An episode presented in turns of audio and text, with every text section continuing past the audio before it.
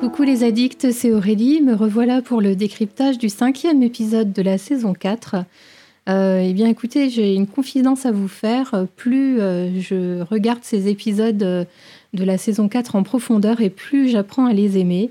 lors de mes premiers visionnages, cette saison arrivait après trois saisons quand même assez épiques et c'est vrai que le soufflet retombe un peu hein, dans cette saison 4, qui est un peu plus calme, euh, mais elle a plein plein d'avantages que, je découvre et, voilà. Et, je suis là pour vous en parler. Donc, euh, euh, comme habituellement, hein, retrouvez l'article sur mon site internet avec des coulisses, des photos, des infos un peu différentes, les liens vers les, vidéos qui, qui sont reliés à l'épisode.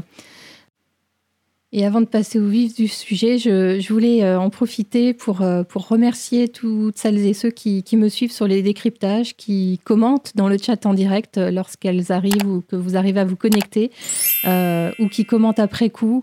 mention particulière à, Anna, euh, parce que je ne sais pas si certains ou certaines d'entre vous ont la curiosité d'aller justement visiter la page sur mon site internet qui est dédiée à l'épisode, mais Anna laisse toujours un commentaire ultra détaillé en donnant ses émotions et ses sentiments. Euh, franchement, ça vaut le coup aussi d'aller lire. Euh, c'est parfois une vision différente de la mienne, ou en tout cas des choses qui complètent. donc voilà, merci à toi Anna, et merci aussi à tous les autres. Hein. Difficile de citer tout le monde, mais, le, travail que je fais autour d'Outlander et sur les épisodes et sur mes décryptages en particulier, euh, eh ben, euh, ça ne serait rien et ça n'aurait pas vraiment de valeur si je n'avais pas euh, tous les retours que vous me faites. Donc, juste un grand, grand merci. Allez, on y va. C'est parti pour le décryptage.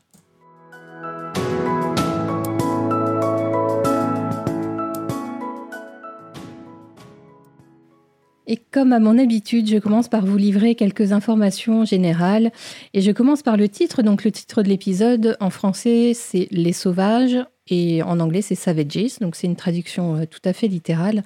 Et euh, évidemment, hein, ce titre n'est pas à prendre au pied de la lettre, même si dans l'épisode, c'est euh, Herr Müller qui, qui qualifie les, Indiens de sauvages. Euh, évidemment, euh, on, peut, on peut se demander euh, si l'inverse n'est pas, n'est pas vrai. Et à ce titre, je fais un petit parallèle personnel. Alors, je, je ne sais pas de quelle génération vous êtes, mais moi, j'ai connu Pocahontas étant grande ado, on va dire. Et je l'ai revu aussi plus tard avec mes enfants. Donc, ce dessin animé, enfin, c'est une adaptation, c'est une dessin animé Disney. Bah, qui parle de l'histoire d'une indienne hein, qui, qui tombe amoureuse d'un soldat anglais. Et justement, dans, dans, ce, dans ce Disney, il y a, y, a y a, un chant qui s'appelle euh, Sauvage. Et justement, euh, enfin, de manière alternée, euh, ce sont les Indiens qui qualifient les Anglais de sauvages et puis les Anglais qui qualifient les Indiens de sauvages. Et franchement, je trouve que ça, reflète assez bien, eh bien aussi le parallèle dans l'épisode. J'en profite pour rebondir sur la remarque que, m'a faite une fan suite à mon dernier décryptage ou, au précédent, je ne sais plus. Euh, je, dans mes décryptages, je parle des Indiens. Euh, parfois, je dis le terme amérindien ou natif.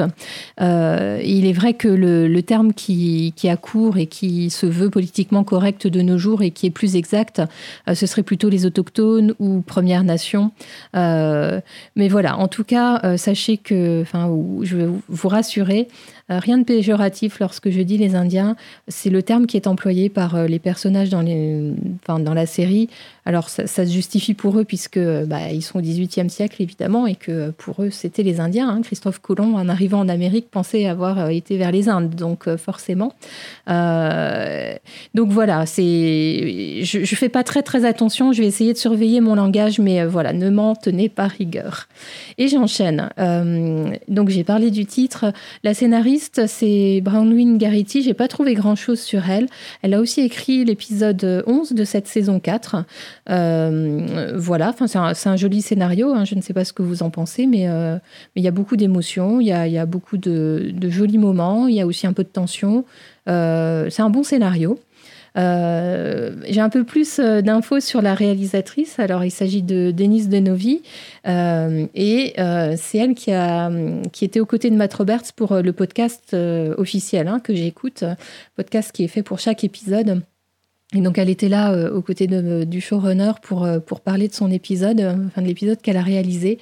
Et elle, elle disait que c'était une très très grande fan d'Outlander. Elle avait lu les romans deux fois. Donc, vous voyez quand même, hein. ça prouve qu'elle adore. c'est pas, c'est pas une jeune réalisatrice. Hein. Elle, a, elle, a, beaucoup travaillé, et notamment sur euh, sur des films de super-héros, Batman Returns. Euh, c'est elle aussi qui a travaillé sur le film Les Ensorceleuses avec euh, Nicole Kidman et Sandra Bullock, hein, qui, a, eu du succès dans les années 90, je pense.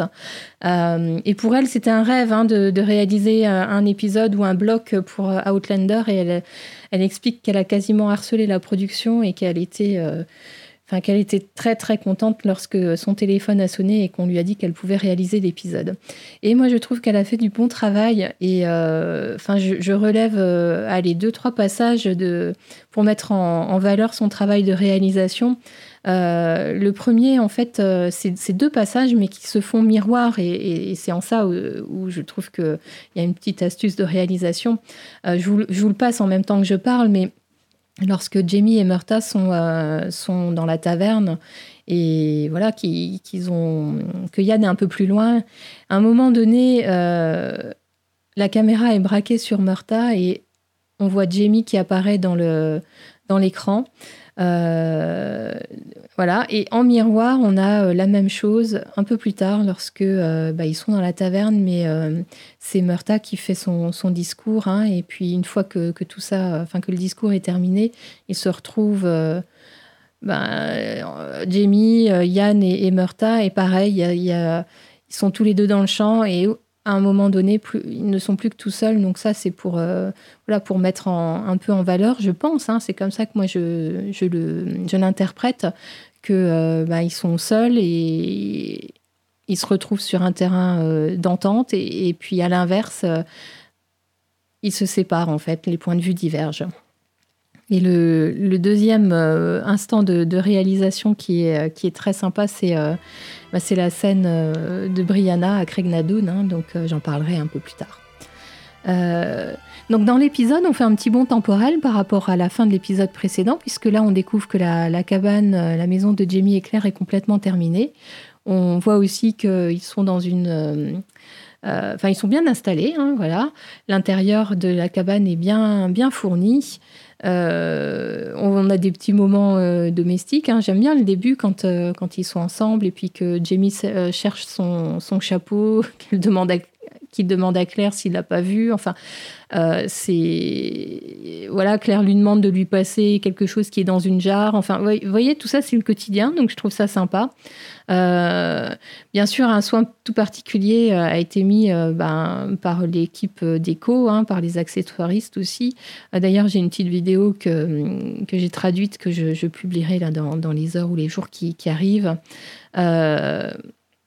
On a aussi dans cet épisode un, petit coup d'œil rapide hein, sur l'intrigue qui concerne Roger et Brianna. Et bien sûr, je vais développer. Il n'y a pas beaucoup de temps d'écran, mais ouais, voilà, on ne les oublie pas. Euh, mais bon, pour, la, le coup, euh, voilà, la grosse intrigue de l'épisode et, la grosse surprise, c'est le retour de Murta. Une, grosse surprise pour les lecteurs, hein, ceux qui connaissent la, série, oui, la saga par cœur, bien sûr, euh, ne s'y attendaient pas. Dans les livres, et je l'ai déjà dit plusieurs fois, Murta est mort à Culloden. c'est ce qu'on découvre dans le tome 3. Et moi, je trouve que cet épisode a une résonance très particulière quand on a vu la saison 5 euh, par rapport aux personnages, euh, par rapport à, voilà, aux choix qui sont faits hein, par les uns et les autres, notamment par Jamie et euh, à cette notion de, de, de fidélité. Enfin, c'est. Ouais j'ai revu cet épisode en ayant bien sûr la saison 5 en tête et du coup, c'est, c'est, je pense qu'on n'a pas la même lecture. Et pour moi, cet épisode questionne euh, euh, comment les personnages voient le monde et ce qu'ils sont prêts à mettre en jeu à ce moment-là de leur vie pour euh, poursuivre cette perspective. et, je pense notamment à Murta, à, Jamie, à Brianna aussi et à Roger. est-ce qu'ils sont prêts à risquer euh, leur siècle, euh, leur terre, les leurs, leurs idéaux.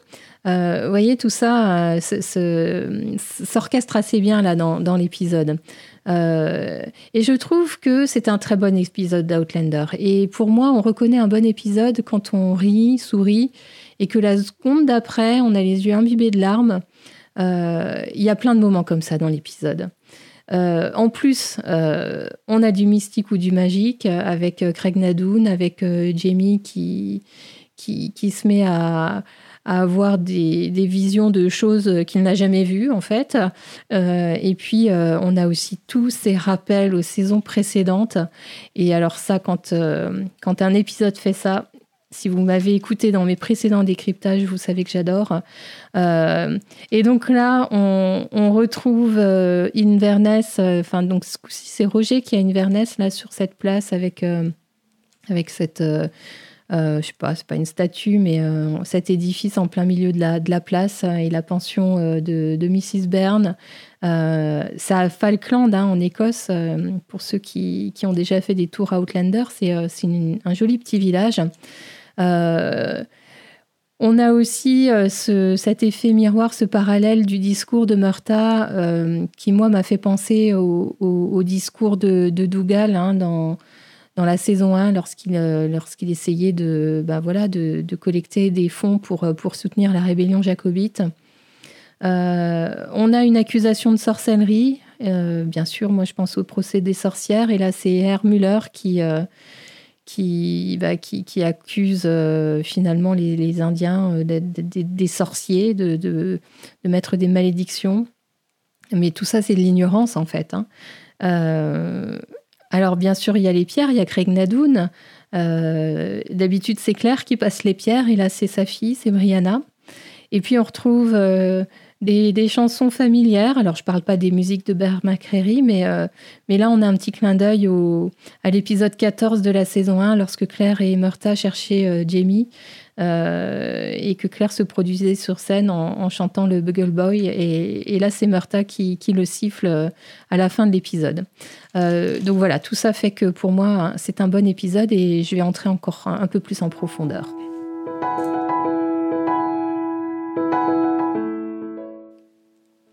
Mais avant de, vous parler des thèmes que j'ai relevés, comme d'habitude, je vous parle de mon top et mon flop. mon top, absolue de l'épisode, ce sont les retrouvailles entre Jamie et Murta. Euh, mais je vais en parler en détail juste après, puisque évidemment c'est le thème quand même euh, de l'épisode. Euh, et donc j'ai deuxième top, je me, je me, rabats sur une petite scène, mais que j'adore. C'est le retour de, Jamie à Fraser's Ridge et, et l'embrassade entre Claire et lui. Hein, ce soulagement de, Claire de voir son homme rentrer après tout ce qu'elle vient de vivre. Euh, pas de mots. Et, voilà.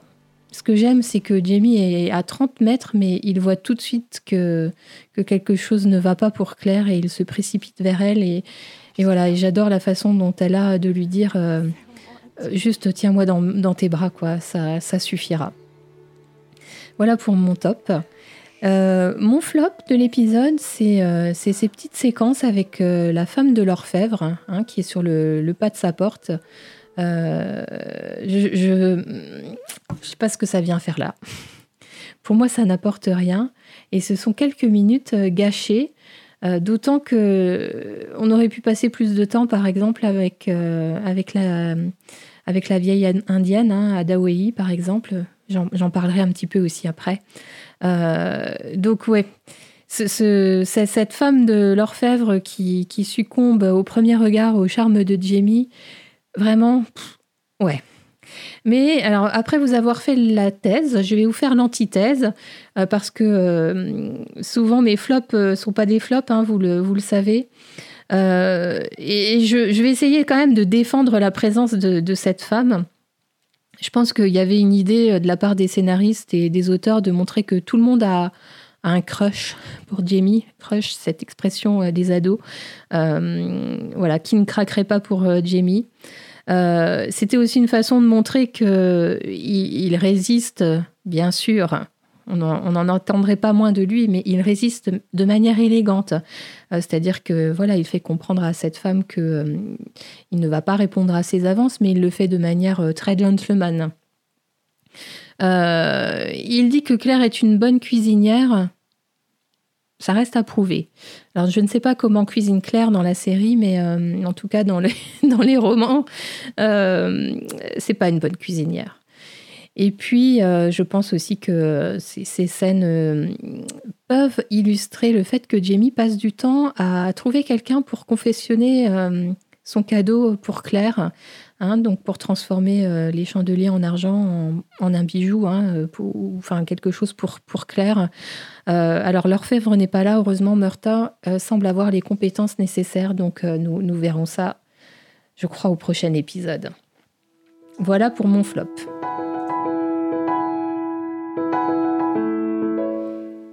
Et je commence par le gros thème de l'épisode, et donc c'est le retour de Martha, qui se fait en, trois temps, euh, puisque c'est d'abord une surprise pour nous, euh, public, ensuite c'est une surprise pour Jamie, et enfin c'est une surprise pour Claire.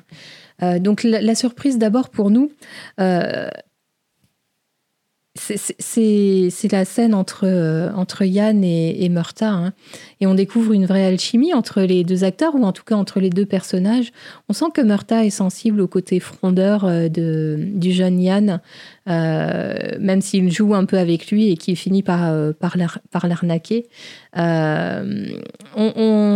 La dernière fois qu'on a vu Murta, c'était dans l'épisode 3 de la saison 3 à Hartsmuir. Hein. donc il, était emmené en même temps que tous les autres prisonniers et on apprenait que, euh, bah, que tous ces prisonniers étaient emmenés vers les colonies. Et, euh, et, pour, pour, cette surprise à, nous, le, public, c'est l'utilisation d'un procédé qui a déjà été utilisé dans, dans Outlander. Hein. euh, on entend d'abord la voix euh, bah, ça avait été fait pour, euh, pour lui, d'ailleurs, dans l'épisode 3 hein, de, la saison 3, lorsqu'ils étaient dans, le, dans la, cellule de prison. Et ça avait été fait aussi pour euh, l'épisode et Malcolm, hein, avec Claire qui entrait dans l'imprimerie et Jamie qui entendait sa voix. Murta nous semble en meilleure forme que la dernière fois, même si évidemment il a pas mal vieilli, beaucoup de cheveux blancs. Euh, et si on y réfléchit, euh, bah, c'est assez logique. Hein. il doit avoir pas loin de, 60, 70 euh, ans, je pense. donc voilà pour la surprise pour nous. Et lorsque Yann revient vers Jamie avec le mort du, cheval réparé, on, on, pouvait se dire que Jamie allait quitter la ville sans avoir vu Murta. Euh, bon, c'était super malin hein, que ce soit Yann qui soit confronté à Martha en premier, puisque Yann euh, et lui ne se connaissaient pas du tout. Hein. Euh, Yann est né alors que Martha était en prison et, comme je le disais, il a été emmené dans les colonies tout de suite, donc il n'est jamais repassé, enfin il n'est jamais venu à la Librock bah, du vivant de, de, Yann en fait. Et donc, bien sûr, Jamie est très fâché du, prix que Yann a, payé pour, euh, pour, ce, pour ce mort. Et, donc, euh, il arrive dans la forge euh, en beuglant, hein, je pense qu'il n'y a pas d'autre mot. il est super en colère. Et, et c'est là où la scène, ce qui est mon top, hein, commence. Murta semble reconnaître immédiatement la voix de Jamie. Et il y a un grand temps de latence avant la réelle prise de conscience. Vous voyez, comme un peu si ça devait euh, monter au cerveau. Euh, il y a ce silence. C'est accompagné par une musique, euh, la musique de Bert McCreary avec des sonorités écossaises. moi, je trouve que c'est très réussi, dramatiquement parlant. Jamie passe de l'indignation, de la colère au choc. Et, et Sam, là, l'interprète magnifiquement bien c'est souvent euh, ce qui est décrit dans le livre. Hein, euh, Jamie, il est souvent dit, enfin Diana écrit souvent que euh, lorsqu'il a de grandes émotions, il a ce masque impassible où il est difficile de lire ce qu'il pense, mais c'est une manière pour lui de, se protéger en fait. Hein. et Murta, hein, Duncan, lui passe de l'incrédulité à, à l'excitation totale, donc c'est ouais, ça en fait une scène superbe. Euh, et, et, Murta, donc euh, ce, personnage, bah, c'est la, figure paternelle pour Jamie, et c'est un personnage intéressant euh, à faire revenir dans la série, dans, dans le sens qu'il nous fait voir une autre facette de Jamie. Lorsqu'il discute un peu plus tard dans la taverne, Jamie a une excitation un peu enfantine à raconter ben, ce qui s'est passé dans sa vie. Lorsqu'il parle de, Brianna, on sent que c'est le fier papa. Euh, et presque il lui dit, tu te rends compte, elle vit en 1971 et elle est à l'université. Enfin, c'est... Euh, je vois pas avec qui d'autre dans la série il pourrait avoir ces discussions-là, en fait. Personne, en fait. Euh, et donc, Murta, je trouve, permet aussi à Jamie euh, d'exprimer certaines de ses vulnérabilités, alors que, que Jamie bah, dans le contexte où il se trouve, sur cette terre, dans ce pays, il vient d'endosser de grandes responsabilités et, il sait que beaucoup de gens dépendent de lui. Donc, il ne peut pas être faible, en fait. Et donc ce retour est non seulement empreint de beaucoup d'émotions, mais euh, Martha n'est pas juste là pour nous faire plaisir. Euh, le, rôle que lui ont donné les auteurs euh, est, là aussi très très bien étudié dramatiquement parlant parce que ça pose un réel dilemme autant pour Murta lui-même que pour Jamie. Ils ont tous les deux des choix difficiles à faire. tout en sachant que Murta, à ce niveau-là, de, à ce stade hein, de, de, la série, n'a pas du tout connaissance du futur euh, et, donc, bien sûr, lui avance en fonction de, ce qu'il est, de ses idéaux et de, voilà, de, ses, de ses prises de position. Et on apprend qu'il est devenu leader par un peu par la force des choses et probablement du fait de son âge.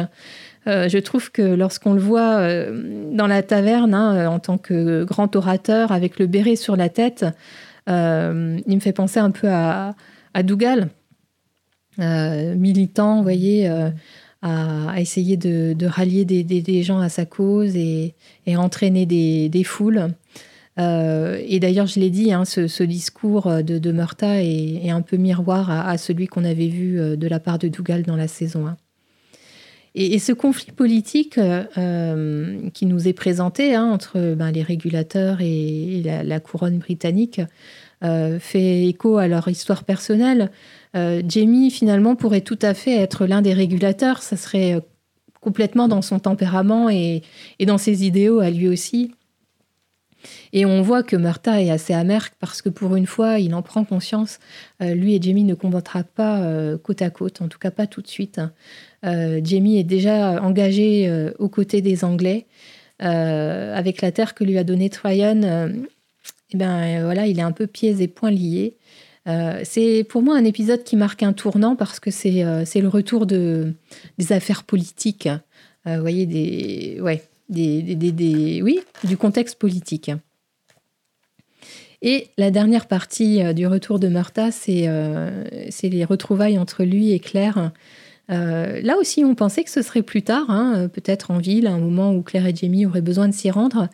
Et voilà, on est cueillis par surprise puisque Murta avait fait savoir qu'il ne reviendrait pas à Fraser's Ridge avec Jamie. Et donc, euh, il est revenu. Euh, et c'est vrai que les auteurs ont créé une vraie histoire entre Claire et Murta. Ça n'existe pas dans le roman, ça. Euh, et ça remonte, je le disais, à l'épisode 14. et ensuite, cette relation entre lui et Claire a été consolidée dans la saison 2, avec notamment la révélation bah, que Claire vient du futur cette marque de confiance euh, vis-à-vis du couple, euh, enfin du couple vis-à-vis de Murta. Et donc euh, voilà, Murta arrive en sifflant le Bugle Boy. Claire l'entend, se raidit, petit entrechat de Murta.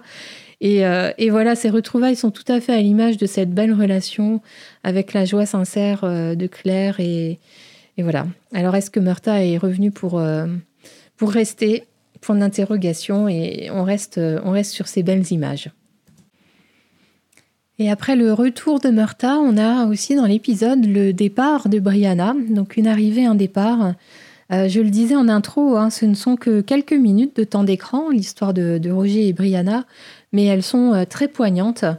Euh, donc on, voit Roger qui, cherche à remonter la, trace de Brianna. Hein. Il, a, compris qu'elle était, revenue en Écosse. Il, cherche à savoir par où elle est passée. Et je, dis peu de temps d'écran et en même temps, Brianna, pour moi, est présente dans absolument tout l'épisode. Et je vais vous expliquer pourquoi je dis ça. ça commence très vite d'ailleurs. la scène où Claire et Adewai sont en, sont en train de voilà, de, discuter au, bord de la rivière. On a, on a ce, petit lapin là, qui a quelques mètres des, deux femmes. Et euh, le lapin a été utilisé dans la saison 3 euh, par les auteurs euh, comme un clin d'œil pour, pour, pour rappeler Brianna. Donc la présence de ce lapin, croyez-moi, n'est pas du tout innocente. et, lorsque, lorsque Adewei, hein, l'indienne, parle par la Claire de, lui demande si elle a des enfants et que Claire répond oui et, on voit que Adewey réagit et dit elle est là. Claire prend ses paroles à un niveau métaphorique hein, et elle dit, elle dit d'ailleurs oui, Brianna est dans mon cœur donc oui elle est là. mais pour Adewey c'est soit c'est soit elle se place à un niveau spirituel donc peut-être avec la présence du lapin, euh, ou soit pour elle c'est vraiment réel et elle sent que, que Brianna est là. Euh, à ce moment-là, hein, euh, d'ailleurs, on pourrait, il se pourrait bien que Brianna soit déjà au XVIIIe siècle. je ne suis pas très très forte avec, avec les dates et la façon dont elles sont gérées par la, la série, mais c'est quand même fort possible que Brianna soit déjà au XVIIIe. Et d'ailleurs, à, la fin de la scène entre Claire et Adewai, euh, L'Indienne donne une deuxième brassée d'herbe à, Claire, hein, alors euh, qu'elle l'avait expliqué avant que c'était euh, pour les femmes enceintes. Donc là, je ne sais pas si c'est un signe, s'il faut l'interpréter ou pas, mais ça, interroge en tout cas. et ensuite, c'est Jamie qui parle de la tâche de naissance de Brianna, qu'il a vue en rêve. Donc là, c'est la, part de mystique dans Outlander. Est-ce que Jamie a le don de percevoir les choses? Est-ce qu'il a une telle connexion avec sa fille qu'il sent ça? Ou alors est-ce que c'est son subconscient qui lui crie que Brianna est là quelque part? Et voilà, entre euh, la, scène dont j'ai parlé en premier euh, et, ces échanges entre Jamie et Claire, ça ne fait que quelques minutes que l'épisode a démarré et ça fait déjà deux fois qu'on parle de Brianna. Et puis ensuite, voilà, on retrouve euh, Roger à Inverness, hein, euh, donc qui, qui d'abord euh, voilà, piste Brianna par la société de taxi et puis la pension Baird, qui est entre parenthèses la même que celle dans laquelle Claire et Franck étaient descendus pour leur lune de miel dans l'épisode 1. c'est très très différent dans le livre. Hein. C'est retrouva, enfin le, le, le, départ de Brianna. Donc je, encore une fois, hein, je, ne peux que vous conseiller de, le lire parce que euh, la version euh, de la série est géniale et la version du roman apporte autre chose et euh, est super sympa à lire. Je suis en plein dedans en ce moment parce que pour le coup, bah, les auteurs pour cette saison 4 ont pris les choses pas forcément dans l'ordre chronologique du roman, mais ouais. Et donc, c'est Mrs. Baird, hein, donc la, enfin voilà, celle qui tient l'hôtel, qui, donne, euh, qui donne la lettre à, Roger, la lettre de Brianna.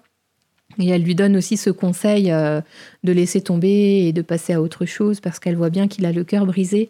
Et euh, le révérend Wakefield avait donné exactement le même conseil à Franck en début de saison 1 lorsqu'il il était à la recherche de Claire. Et donc on a ce pauvre Roger, le cœur brisé, assis sur le banc avec cette lettre. Ouais, donc ça, se poursuit. Euh, ah non, avant, je voudrais vous parler du bonnet de Roger, euh, parce que c'est un peu le détail qui tue. Les, costumiers nous ont quand même habitués à mieux. Et, euh, j'ai l'explication. En fait, Roger a un bonnet sur la tête parce qu'il fallait cacher la, coiffure de Richard Rankin qui était en train de se laisser pousser les cheveux.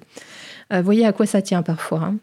Euh, voilà, je, ferme euh, la parenthèse de cette petite anecdote et je reviens à la présence de Brianna qui est présente, enfin voilà, qui, qui émaille l'épisode. je pense que Claire pense à, Brianna lorsqu'elle accouche Petronella. elle a, ouais. Enfin, moi, en tout cas, cette scène d'accouchement me renvoie toujours à l'accouchement de, de, Claire lorsqu'elle a accouché de Brianna. ensuite, c'est Jamie qui parle de Brianna à Murta en fier papa, hein, je l'ai dit, euh, fier qu'elle soit l'université. Euh, qui, dit à Murta, mais tu te rends compte, elle vit en 1971. Euh, je trouve cette scène géniale.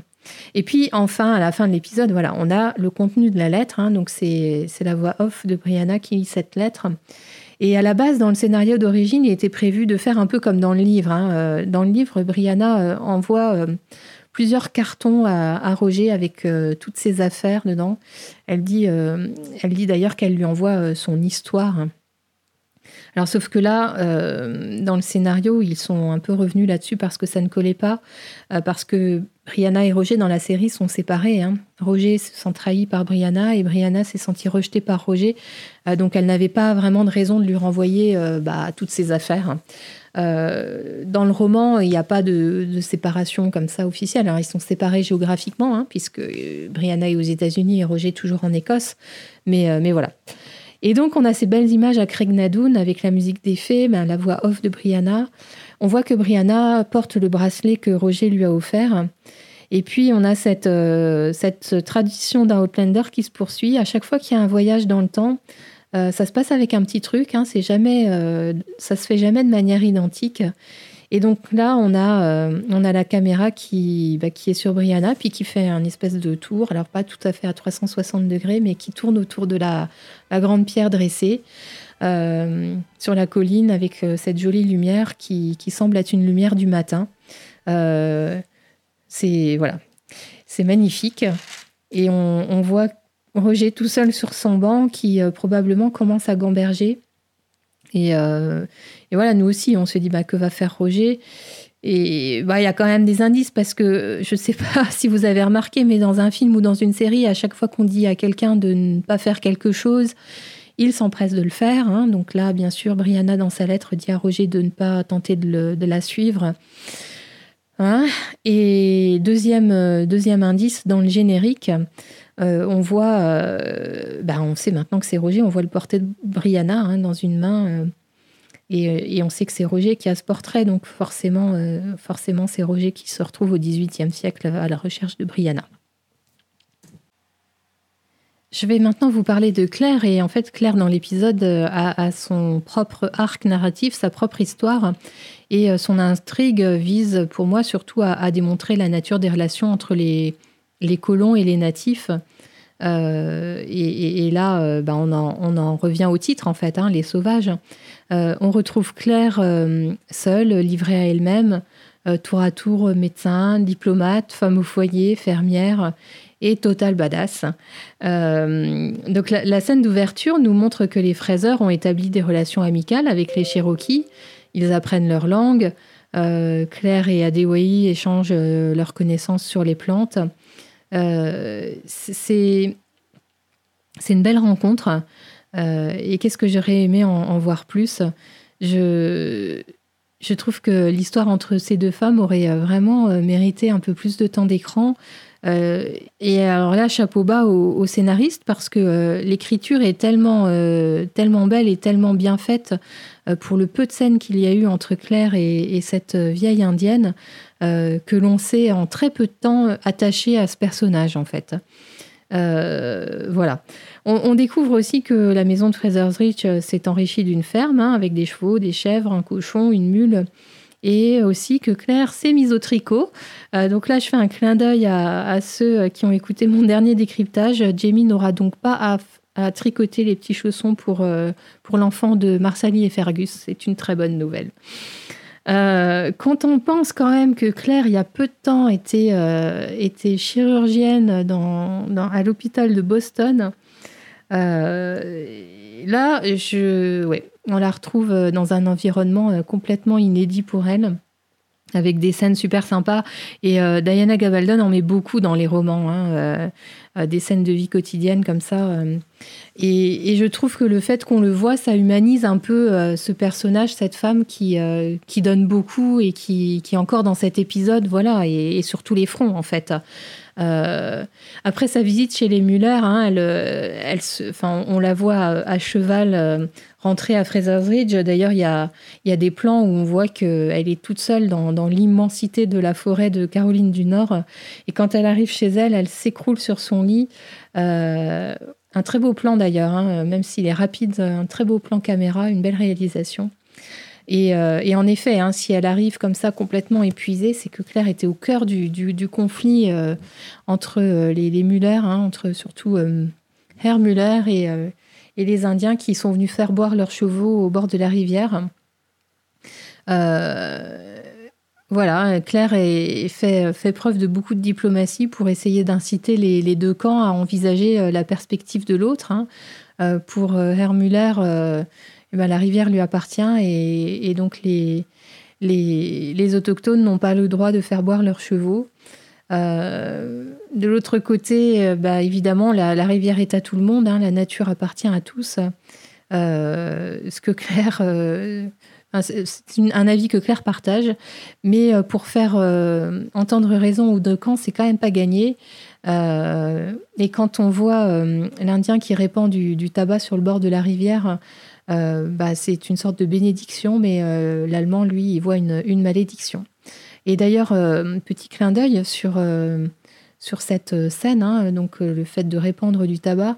Matt Roberts, qui a visité les, les réserves indiennes en Amérique, en Caroline du Nord, a, vu, a observé ce genre de scène. Donc c'est complètement authentique en fait. Hein. et quand Claire est alertée par la menace Muller par le pasteur, elle décide de ne pas fuir. Elle reste chez elle. D'ailleurs, où est-ce qu'elle pourrait aller? Je ne sais pas trop.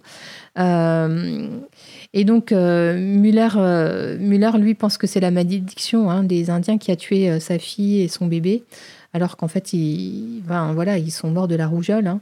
Et, là aussi, c'est authentique par rapport à l'époque, puisqu'il y a une grosse épidémie de rougeole dans, cette région dans les années 1772.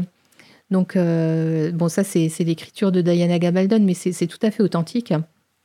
Et donc, quand Muller débarque chez Claire, elle est sur ses gardes, hein, euh, armée jusqu'aux dents, euh, mais la porte pas fermée. Donc, je ne sais pas si les verrous n'existaient pas à cette époque, probablement pas.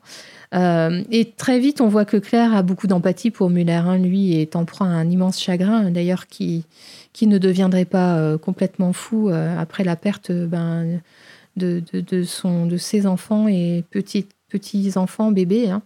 Euh, mais lorsqu'il remet le, bout de tissu, hein, euh, donc qu'on avait vu ben, un peu plus tôt dans l'épisode, hein, puisqu'il avait ramené une petite poupée euh, pour sa, pour sa petite fille.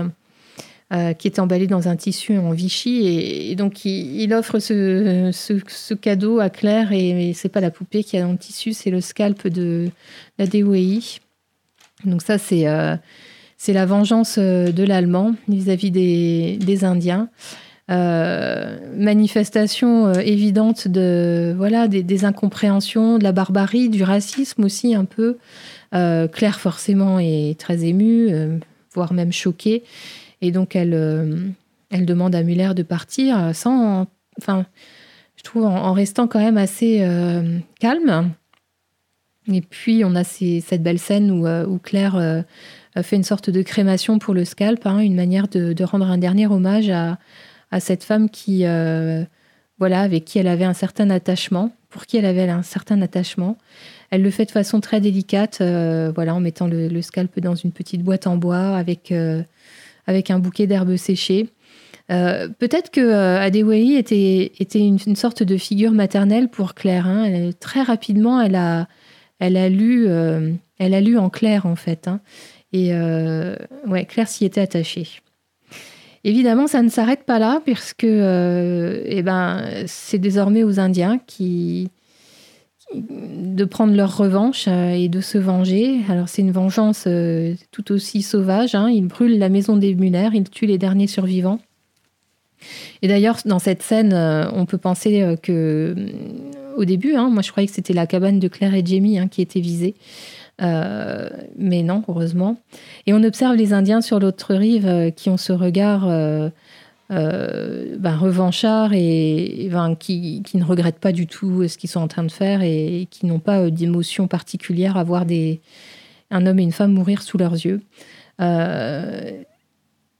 c'est une scène qui ressemble un peu à un film d'horreur, hein, tant visuellement qu'émotionnellement. Euh, qui, euh, qui, là encore, a demandé beaucoup de, de travail aux, équipes. Euh, et, ça a été fait un peu à la manière du, feu de, l'imprimerie. Donc, une partie filmée, bah, on va dire, sur, enfin, en studio ou en tout cas sur, sur un parking. Et, ils ont rajouté par après bah, la forêt. Évidemment qu'on ne peut pas brûler une cabane dans une forêt. Et alors, heureusement qu'après tout ça, la tension retombe avec le, retour de Jamie et voilà, et cette belle scène dont j'ai parlé entre Claire et lui, et puis euh, l'arrivée de Murta. Alors cela dit, les conflits ne sont pas terminés, euh, puisque là, donc c'était les natifs euh, qui étaient opposés aux, colons. Et euh, ben, le, deuxième conflit dont on entend parler dans l'épisode, c'est les colons avec le gouvernement britannique. Alors on avait déjà un petit peu des bribes de tout ça dans l'épisode précédent. mais là, c'est Brian Crana hein, qui, qui, nous donne ce contexte lorsqu'il est au bar avec Jamie. Jamie d'ailleurs euh, l'approche de manière euh, très euh, politique, hein. c'est-à-dire que voilà, il, va vers lui en, citant les points communs. Voilà, genre on a fait la guerre ensemble, on a été en prison ensemble, on a un peu vécu les mêmes choses. Et donc voilà, on, apprend un peu ce, contexte de régulation. Jamie, lui, est en ville pour chercher des colons pour Fraser's Ridge et malgré la promesse de, d'offrir 40 hectares gratuitement et plusieurs réunions publiques. Il n'arrive pas à trouver de candidats. Et donc, euh, ben, il comprend hein, qu'il y a un conflit qui oppose euh, les, colons. Euh, qui, ont commencé par exploiter des terres, mais qui ont été soumis à des taxes qu'ils jugeaient injustes, et notamment prélevées par des percepteurs corrompus. Et donc, la révolte gronde. Et, au départ, on, découvre toujours, enfin, on, voit euh, Jamie toujours avec son idéalisme, hein, euh, mais il prend réellement conscience de, l'ampleur du, problème grâce à Murta. Euh, et, il prend aussi conscience de, la position dans laquelle se trouve le gouverneur Tryon, avec qui il s'est allié ben, dans le premier épisode de la saison. Et, donc, euh, voilà, j'en parlais un petit peu tout à l'heure, mais Jamie prend la seule décision qui s'impose à lui à l'instant T. Hein. c'est une décision de, maturité, c'est-à-dire que lui ne peut pas s'engager euh, aux côtés des, régulateurs et aux côtés de son parrain.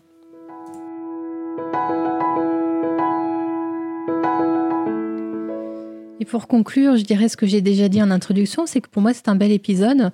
Euh, on, prend, euh, on prend la mesure de la saison là, puisque euh, pour moi les intrigues sont plus ou moins posées, hein. et donc on, a des questions qui restent en suspens à, à l'issue de cet épisode. donc Brianna a voyagé dans le temps, mais où est-elle? A-t-elle vraiment atterri là où elle est censée atterrir, c'est-à-dire au XVIIIe siècle? Euh, la question sous-jacente, c'est est-ce que Roger va la suivre va Oui, va la suivre? Euh, Murta a-t-il changé euh, d'avis finalement, puisqu'on le retrouve à Fraser's Ridge on, ne les a pas vus dans l'épisode, mais Fergus et Martani vont-ils finir par revenir avec leur enfant auprès de, Jamie et Claire? Et, puis également, on se demande si Fergus a, trouvé des, colons pour Jamie, parce que pour l'instant, il repart de, Cross Creek eh bien sans, sans colons. Donc, euh, comment va-t-il faire pour, euh, pour exploiter les terres? Grand point d'interrogation.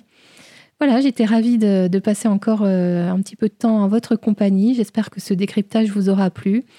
N'hésitez pas à appuyer sur le petit pouce en dessous pour dire que vous, aimez, que vous avez aimé l'épisode. Je suis pas très orgueilleuse, mais franchement, ça me fait plaisir quand je vois le compteur de petits pouces qui monte.